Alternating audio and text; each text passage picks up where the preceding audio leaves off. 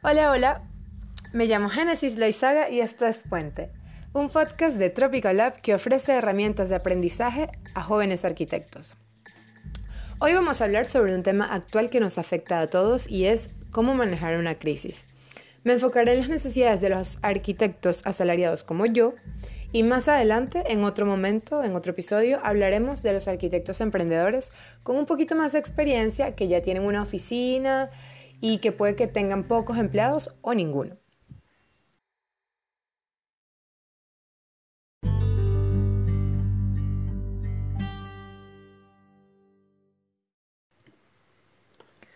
Honestamente, tengo un Google Doc que nunca terminé y que estaba pensado para hacer el episodio número 17. Antes de que se nos viniera toda esta pandemia del coronavirus encima, mi plan era hablar un poco sobre la experiencia migratoria en Francia para arquitectos, que de hecho pueden comentarme en las redes sociales, sobre todo en Instagram, si es un tema que les interesa o no. Pero, pero nada, eh, yo tenía en mente hablar un poco sobre el proceso migratorio, qué papeles se necesitan, la visa, eh, el tema financiero, cuánto dinero. Eh, pero bueno, yo creo que va a ser un tema que vamos a retomar más adelante porque con la situación que estamos viviendo actualmente, hablar de procesos migratorios no me parece el tema más pertinente eh, en la actualidad. Creo que todos, incluyéndome, tenemos la cabeza en el momento presente y la, incertidumbre de una crisis sanitaria mundial, eh, pues que, que es avasallante. Bien, aunque me dirijo principalmente a arquitectos eh, dentro del podcast, creo que el manejo de crisis eh, es un tema que nos concierne a todos. Y las investigaciones que comentaré a continuación eh, aplican para personas que están fuera del gremio también, aunque sabemos que los arquitectos sufrimos de manera particular situaciones como esta. Pero bueno, imaginemos que podemos retroceder en el tiempo a unos tres años, dos años, no sé, el tiempo que ustedes quieran, pero corto. Y eh, que estamos en una situación pre-coronavirus, pre-crisis eh, sanitaria. Estamos recién graduados, acabamos de firmar un contrato de algunos meses en una oficina de arquitectura. La verdad, el cuadro se pinta maravilloso. Somos los nuevos, estamos aprendiendo un montón de cosas de las cuales no teníamos ni idea, porque bueno, las escuelas de arquitectura nos preparan como pueden, pero bueno, ya sabemos cómo es todo. Y bueno, Dentro de toda esta bella situación, eh, sabemos que nuestro sueldo no es el más generoso, también sabemos que hay otros oficios donde los recién graduados perciben salarios más importantes, pero bueno, la arquitectura es pasión y así nos la venden desde que entramos, así que ok, no hay problema. Y aunque tu salario actual no te traiga dólares desbordantes o euros o pesos, lo que tú quieras, donde sea que estés, es indispensable fomentar un plan de ahorro. Por eso decía que, es un tema que, en verdad nos, nos, nos arropa a todos, no nada más arquitectos. Pero sí creo que entendiendo nuestros salarios puede llegar a ser como un tema del que no nos gusta hablar y muchos tenemos un espíritu libre, entre comillas, y bueno, no nos preocupamos demasiado por el futuro, sino por el presente. Pero aquí estoy yo dentro de este podcast, dentro de este episodio, para ah, despertarnos y fomentarnos a ahorrar. ¿Por qué? Es verdad que al principio parece difícil, que, que no ganamos demasiado, que miles de excusas, pero ahorrar poco es mejor que nada. Y este plan de ahorro puede tomar en cuenta diversas situaciones, muchas. Eh, yo hoy les expongo tres que fueron las que empecé a tomar en cuenta desde hace un año, pero que no... Bueno, yo les voy a explicar. El primer caso, eh, la primera situación es, o no situación, porque en verdad no es una situación, pero el primer pensamiento que viene a mi cabeza al momento de hablar de un fondo, de, de un plan de ahorro es crear un fondo de emergencia. El segundo es diversificar tus inversiones y el tercero es planificar tu jubilación. Em, digamos que son tres, tres saquitos, tres bolsitas de ahorro que de entrada, cuando nos acabamos de graduar, sí siento que puede ser como abrumador pensar en que del salario se va a ir a ahorrar, así que sí creo que es como difícil empezar con tres eh, saquitos de ahorro, Pero eso no quiere decir que no puedas empezar con un gran saquito que va a contemplar estas tres situaciones y que más adelante, a medida que el tiempo vaya pasando, vas a, vas a, poder, em, vas a poder separar. Entonces, eh, volviendo a estas tres situaciones, volviendo como al foco principal, porque me fui un poco. Hablar de emergencias y de jubilación suena súper pesado y yo sé que parecen temas de abuelos. Soy la primera que cuando empezó a ahorrar seriamente se decía, sabes, esto es algo de abuelos, de verdad. Pero, pero así como parecen cosas de abuelos, em, resulta que los accidentes suceden, las crisis, las emergencias, y me tomé como el atrevimiento de hablar de este tema porque lo estamos viviendo, porque es la situación actual. Solo basta con observar a nuestro alrededor, con observar la situación de cada uno para darse cuenta de que hay muchas situaciones que se escapan de nuestras manos y hay muchas cosas que no podemos controlar, entonces es hasta cierto punto irresponsable pensar que que todo va a estar bien siempre, que, vamos a vivir el momento presente. Sí, hay que vivir el momento presente sin dejar de quitarle un ojo al futuro. Entonces, bien, eh, los expertos financieros, por ejemplo, recomiendan alimentar este fondo de emergencias con un monto mínimo equivalente a seis meses de sueldo. Esto te permitirá cierta tranquilidad, entre comillas, en el momento en el que debas usarlo, pero ¿qué quiere decir todo esto? Esto mm, se traduce a que, bueno, tú mensualmente con tus churupitos de salario eh, puedes ahorrar, meter en tu saquito de ahorro eh, entre el 10 al 20% de tu salario. Eso es como lo, recomendable, lo más sano eh, para este tipo de fondos de emergencia.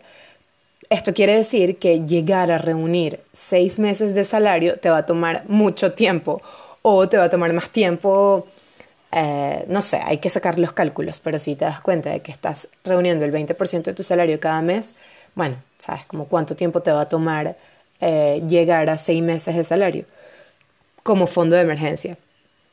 Esto eh, me parece o sea, yo no creo que haya que angustiarse por, ay, sí, tengo que hacer seis meses de salario rápido. No, o sea, creo que cada quien va a su ritmo, pero sí es un tema que hay que tener en cuenta.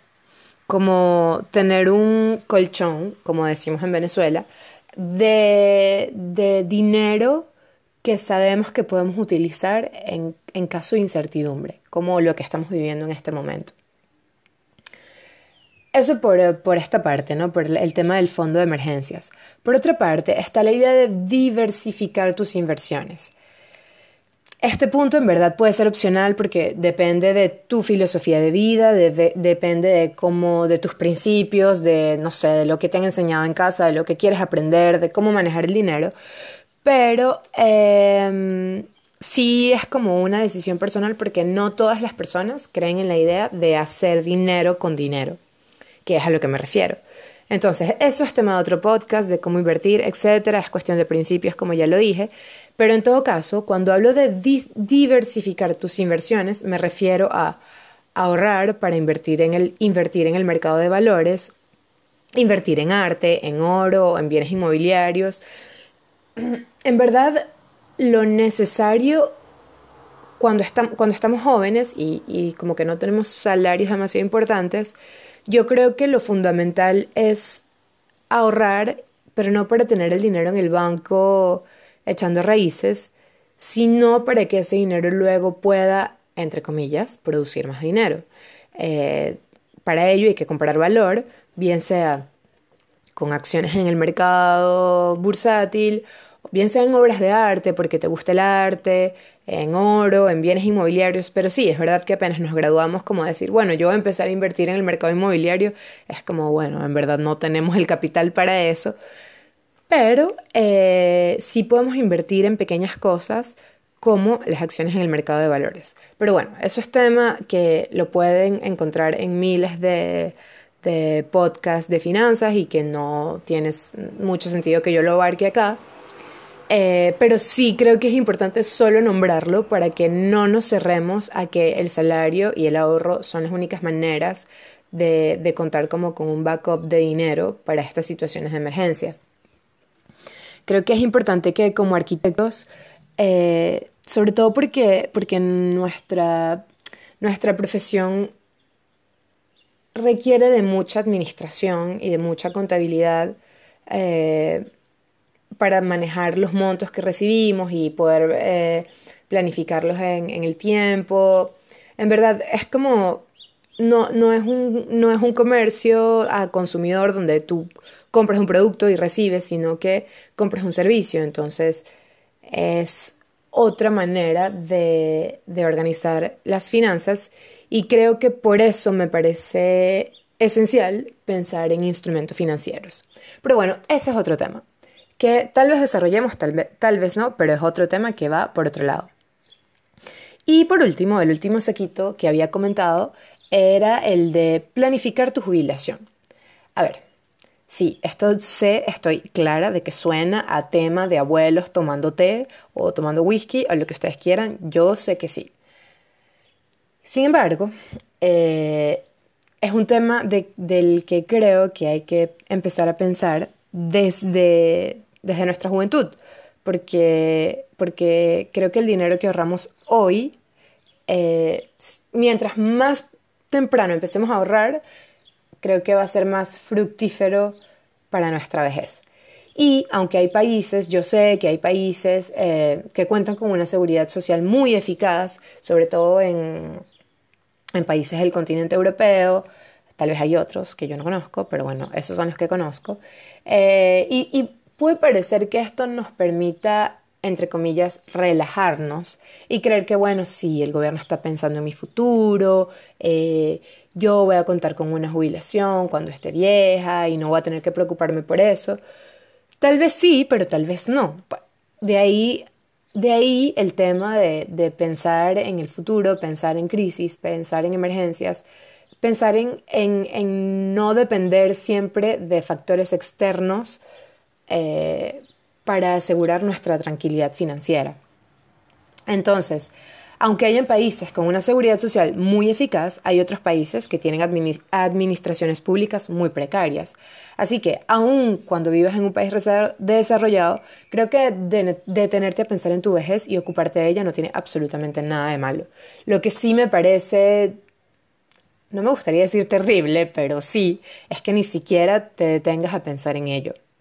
Entonces, dicho todo esto, reunir para tu jubilación también significa poner un dinerito de lado para luego evaluar el instrumento financiero a utilizar, como por ejemplo un seguro de vida.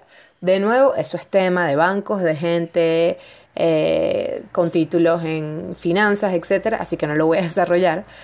Pero, pero sí, sí quiero que por lo menos lo pienses eh, y lo tengas en cuenta, porque Creo que los arquitectos nos acostumbramos a, eso, a la manera en que recibimos el dinero, no lo sabemos administrar, al cabo de unos meses no sabemos cómo pagar a los empleados en la oficina.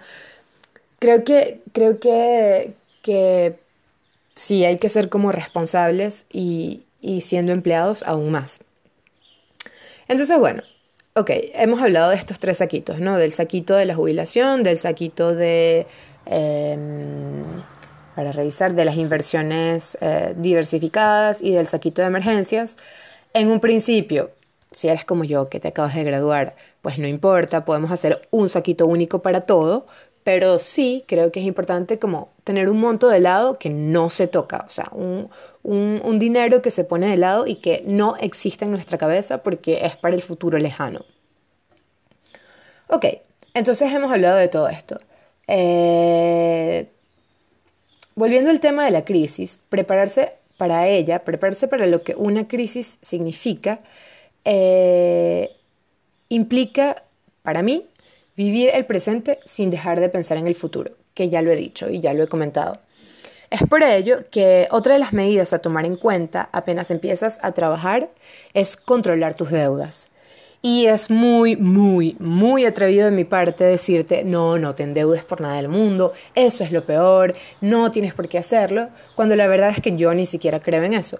Yo considero que las deudas cuando se asumen con responsabilidad y con cabeza fría y se miden los riesgos, pueden traer crecimiento y pueden traer nuevas oportunidades.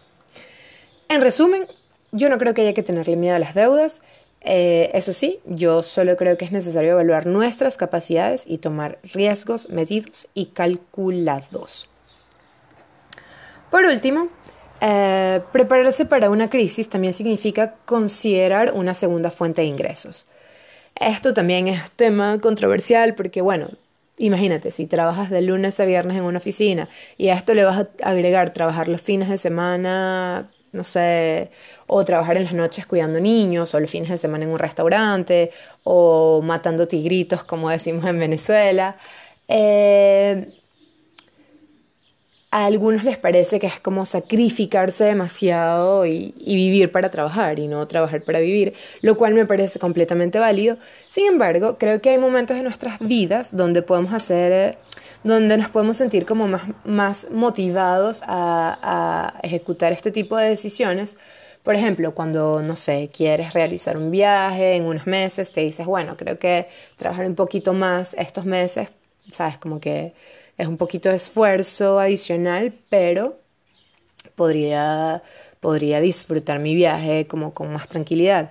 Entonces, eh, ese tipo de situaciones en el que te dices, bueno, ¿qué tal si hago uno, uno que otro encargo freelance de arquitectura para complementar mi salario? O cuido niños, o doy clases de inglés, o no sé, trabajo en un restaurante. Creo que si lo piensas, por ejemplo, te pones como meta un viaje en unos meses, la próxima vez que lo hagas, además de, este viaje que tengas, también puedes pensar en apartar algo de, ese, algo de ese dinero para tu fondo de emergencias. Es decir, tipo, bueno, voy a poner un ejemplo, no sé, eh, en seis meses planifiqué un viaje con mi novio a, no sé, Japón.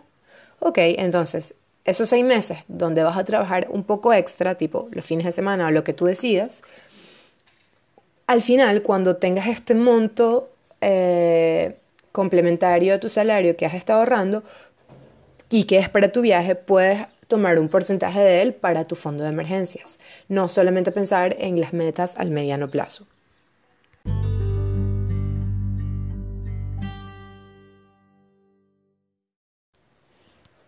Bueno, Creo que hice todo este ejercicio en la primera parte de imaginarnos hace un año, dos, tres, cinco, la cantidad de años que ustedes quieran, para, para poder visualizar eh, qué hubiese pasado si eh, antes de estar presente en una crisis como la que estamos viviendo, la hubiésemos previsto.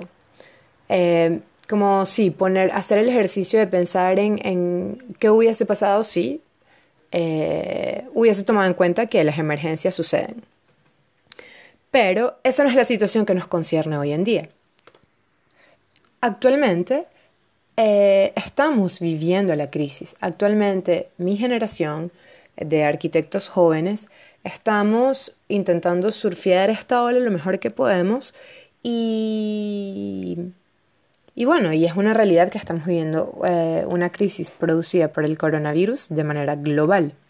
Así que aunque nos hayamos preparado para este momento o no, es nuestra realidad actual.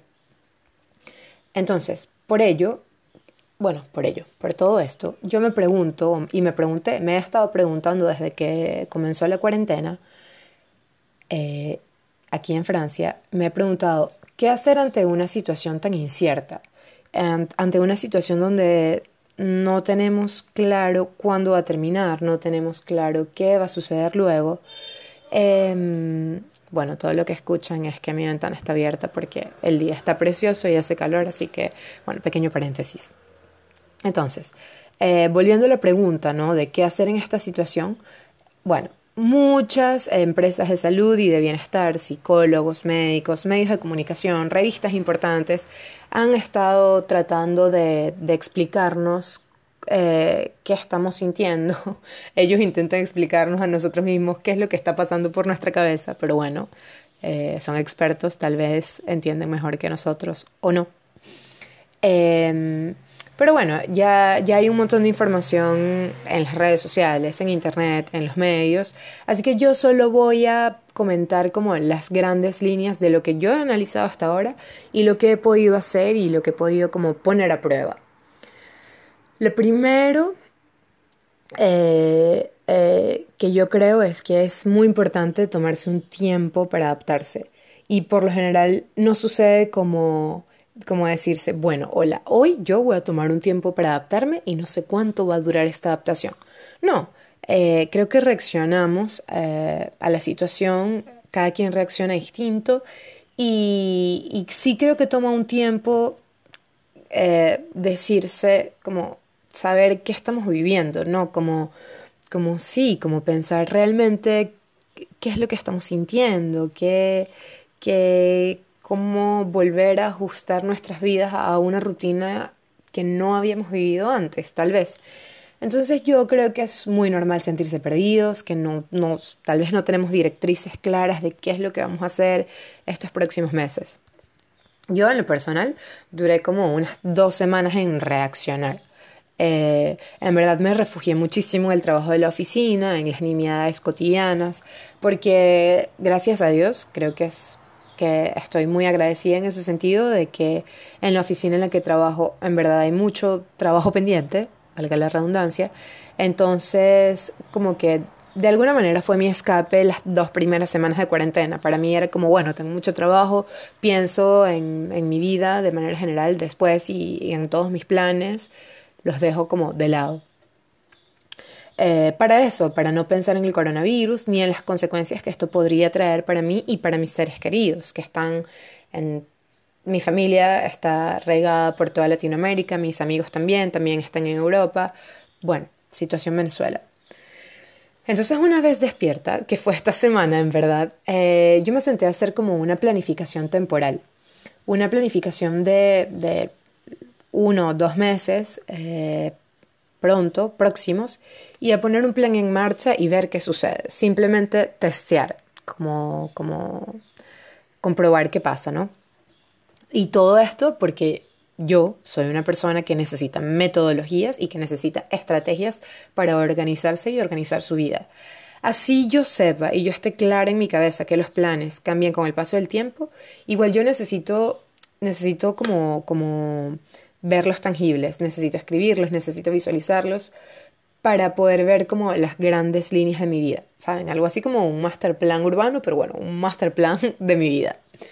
Entonces, si eres metódico como yo, tal vez pueda ayudarte como a escribir tus rutinas, ¿no? O sea, como tener una rutina de un día que comience, que comience súper eficaz, eficiente a las 7 de la mañana, una rutina que comience a las 10, otra que comience a partir, no sé, de las 2 de la tarde, pero tal vez esto también es demasiado pesado, ¿sabes? Como yo a veces digo, sí, eh, eh, una rutina va a estar increíble y es lo menos que hago. Entonces, si esto también es pesado, puede que lo único que necesites es visualizar como los grandes bloques de tu día, las actividades prioritarias de tu día, eh, como para tenerlas en cuenta al momento de levantarte. Es, esas esas cosas que son importantes para ti y que, que no son negociables. Por ejemplo, eh, aunque estés en cuarentena, tal vez todavía estés trabajando. Entonces, eh, ¿qué, no puede faltar en tu día a día? Pues que le dediques tiempo al trabajo, eh, que dediques tiempo a cocinar y comer, que tal vez hagas un poco de ejercicio o tal vez no, tal vez leas un poco, pintas, dibujas, tomas fotos, escribes, no lo sé. Eh, pero sí creo que es bueno eh, tener presente esas, esas cosas que no son negociables para que las tengas presentes a lo largo del día. Eh, creo que eso es un buen momento para conocerte. Otra técnica que a mí me funciona es escribir de vez en cuando qué estoy aprendiendo de esta crisis o qué quiero aprender cómo me ha estado afectando a nivel físico, a nivel psicológico o emocional. Y es una manera también de registrar mi propia evolución.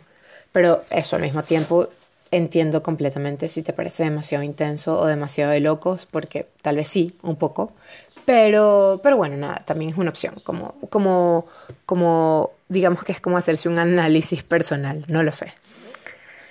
Luego, ya entrando en temas financieros, que son los más preocupantes, eh, yo les cuento algunos tips que he estado poniendo en práctica, que he visto en montones de blogs y que vale la pena como repetir un poco, tal vez tú los has visto o tal vez no. Pero bueno, lo primero es eh, reducir al máximo los gastos fijos. Esto quiere decir eh, sentarte un día a revisar tu cuenta bancaria, tu cuenta bancaria, bancaria, y ver qué suscripciones son necesarias y te ayudan en esta cuarentena y de cuáles puedes prescindir. Por ejemplo, en este momento no tiene sentido estar suscrito a un gimnasio, a las clases de pilates, a las clases de yoga, a la aplicación que pagas para que, no sé, eh, te lleven comida a la casa, o bueno, esta tal vez sí sea importante, no sé, eh, suscripciones a revistas, a periódicos, como que hay muchas veces que uno está suscrito a un montón de cosas y no tiene ni idea, y son pequeños montos que se van yendo de tu cuenta mensualmente, pero que si los sumas terminan siendo montos importantes. Entonces, esto es una primera, un primer ejercicio a, revisar, que, te está quitando dinero mensualmente y que no es imprescindible. Otra estrategia también, pero esto, bueno, en verdad esto sí no lo aplico yo porque, porque mm, acá no es como muy común, o tal vez para mí, pero mm, eh, una estrategia a tomar en cuenta es reducir al mínimo los pagos de deudas, como por ejemplo pagar los montos mínimos de tu tarjeta de crédito. Ya que estamos en crisis, eh, lo más importante es como tener un control de la liquidez que tienes en tu cuenta bancaria, de que tengas dinero, que tengas cash, eh, y por ello, si puedes como reducir al mínimo esos montos, el pago de esos montos creo que es lo mejor. Sin embargo, yo no lo hago, yo no tengo tarjeta de crédito aquí, eh, no, no, no, es algo que esté aplicando en este momento.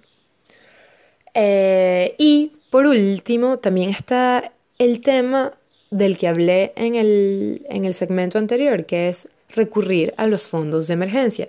Si es que has trabajado en ellos, si no, obviamente no tienes un fondo de emergencia, entonces no tienes de dónde sacar dinero.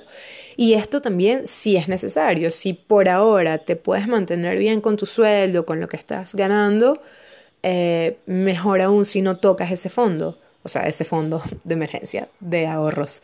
Em, pero si de verdad te ves como, eh, como en una situación complicada, considerar utilizar el fondo de emergencia es, sabes, no es como, no es, no es no, no implica por qué sentirte culpable, ay, ¿por qué voy a usar ese dinero? ¿Podría usarlo más adelante? No, es precisamente para estas situaciones. Eh, la pandemia del coronavirus es una incertidumbre, incertidumbre latente que estamos viviendo. Así que si tu sueldo en este momento no te alcanza y has logrado reunir algo de dinero, es el momento de utilizarlo. Y por último, esto en verdad eh, no lo he aplicado. Eh, no sé qué tan necesario sea, pero tal vez haya gente que le funcione. Si te sientes en forma, puedes aprovechar todo este tiempo para adquirir nuevos conocimientos, realizar miles de cursos, aprender otro idioma, hacer ejercicio, cocinar recetas ultra guachu guachu. Pero sí creo que es importante y, muchas cuentas de, bienestar en, de redes sociales y en sus páginas web lo han como fomentado mucho el, el hecho de entender que, bueno, si puede ser súper productivo está genial, pero si no, no pasa nada. Es como la, la, productividad no tiene por qué ser obligatoria. Entonces, bueno, esto, este último punto en verdad lo aplico, digamos que a medias. Mm, yo había empezado un curso online de programación, pero no he estado como muy, no he estado como muy constante. Eh, hago ejercicio cuando siento que mi cuerpo ya está como, como necesita moverse pero el resto del tiempo la verdad es que intento descansar. Eh, y bueno, lo del fondo de emergencia creo que me siento también muy agradecida porque no he tenido que tocarlo hasta ahora. Yo empecé a, ahorrar seriamente desde hace un año y obviamente todavía no tengo ni siquiera el equivalente a dos salarios, pero, pero sí tengo algo como ahorrado y, y bueno, eh, no, por ahora, por el tiempo que llevamos en, en cuarentena, no he necesitado usarlo. Pero bueno, hay algo ahí de lado por si acaso. Entonces, nada, como para concluir eso, sí, creo que es un momento de, mm, de mucha introspección, tal vez, de relajarse, de tratar de, de, bajarle como al tema de la productividad, no pasa nada si no estás como súper productivo. Eh, y bueno, tratar de generarse unas cuantas rutinas, eh, entender, eh, entender sí, por lo que estamos pasando y, y las consecuencias de esto. Y, y ver en qué situación estamos.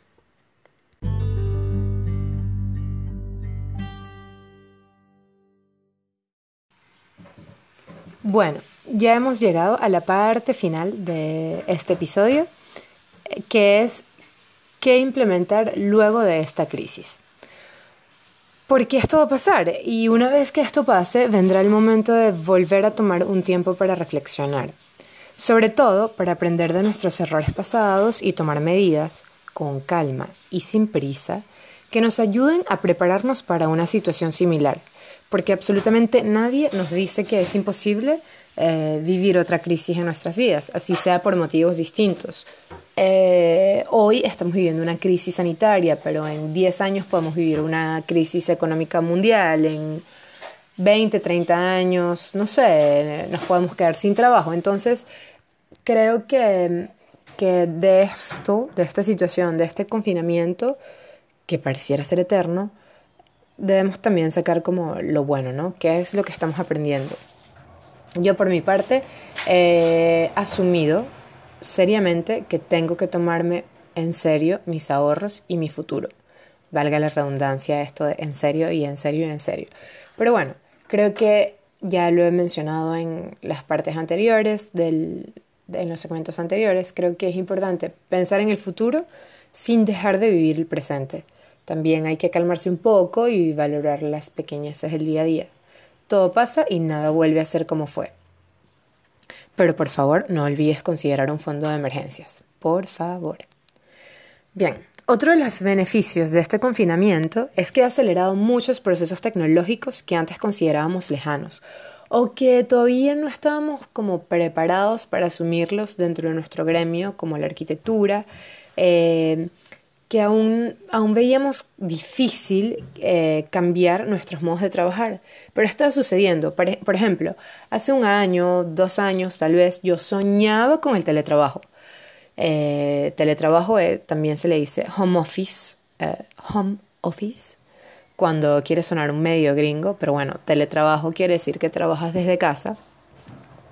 Y hace un año, dos años, tal vez yo soñaba con eso y lo veía súper lejano, sobre todo porque tengo amigos y mi hermana también, eh, que forman parte de otros gremios, son ingenieros, etc. Eh, y, por ejemplo, tienen la oportunidad de trabajar dos días a la semana en casa y tres días en la oficina. Y eso a mí me parecía me parecía una, un, muy buen plan como esa flexibilidad laboral que le permiten sus empresas, porque, porque sí creo que hay días en donde en verdad tenemos demasiada flojera o hay días donde no nos, días donde no nos sentimos en nuestro mejor momento y, y nada, y desearíamos quedarnos en la casa trabajando a nuestro propio ritmo. Ahora bien, que si deseo hacerlo cinco días a la semana, imposible, imposible que que decida trabajar como todos los días ah, dentro de mi casa, porque sí creo que el confinamiento, una de las cosas que me ha permitido comprobar, perdón, es que aunque me encanta mi casa, me encanta mi hogar, me encanta mi estudio con todo y lo chiquito que es, creo que necesito salir de vez en cuando, disfrutar del mundo alrededor, vivir afuera, aunque el mundo sea cruel y la gente sea mala y haya gente buena. Creo que que esta cuarentena ha demostrado que es posible trabajar a distancia en arquitectura y que aunque requiere un extra esfuerzo y una organización particular, porque el tema de gestionar proyectos a distancia, gestionar equipos de trabajo en nuestro oficio puede ser pesado a distancia, no creo que sea imposible. Sí es verdad que tenemos una cultura donde hablamos siempre de que, ay, sí, trabajar en el atelier es mejor, fluyen mejor las ideas, lo que sea. Y creo que a veces sí, pero creo que, que si las oficinas empiezan a, a implementar estas estructuras donde podemos trabajar a distancia, creo que flexibilizaría un poco la situación en la que nos encontramos hoy en día. Entonces, aunque requiera de un extra esfuerzo, pues no me parece imposible. En conclusión, he hecho todo este cuento para explicar que una vez que esto pase, yo consideraría, por ejemplo, personalmente, eh, negociar al menos un día de, de teletrabajo a la semana en la próxima oficina en la que vaya a trabajar.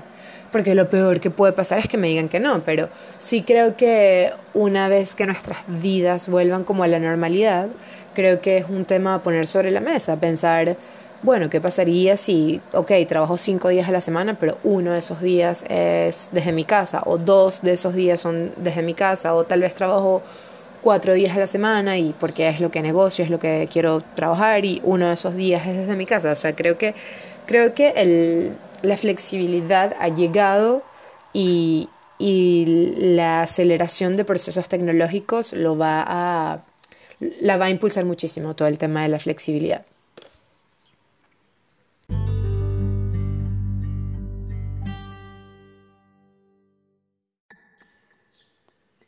Muchas gracias por escucharme y recuerden que esto es Puente, un podcast de Tropical Lab que ofrece herramientas de aprendizaje a estudiantes y jóvenes arquitectos. Si les gusta el contenido, pueden dejarme 5 estrellitas para que el podcast sea cada vez más visible para otros. Gracias otra vez y nos escuchamos pronto.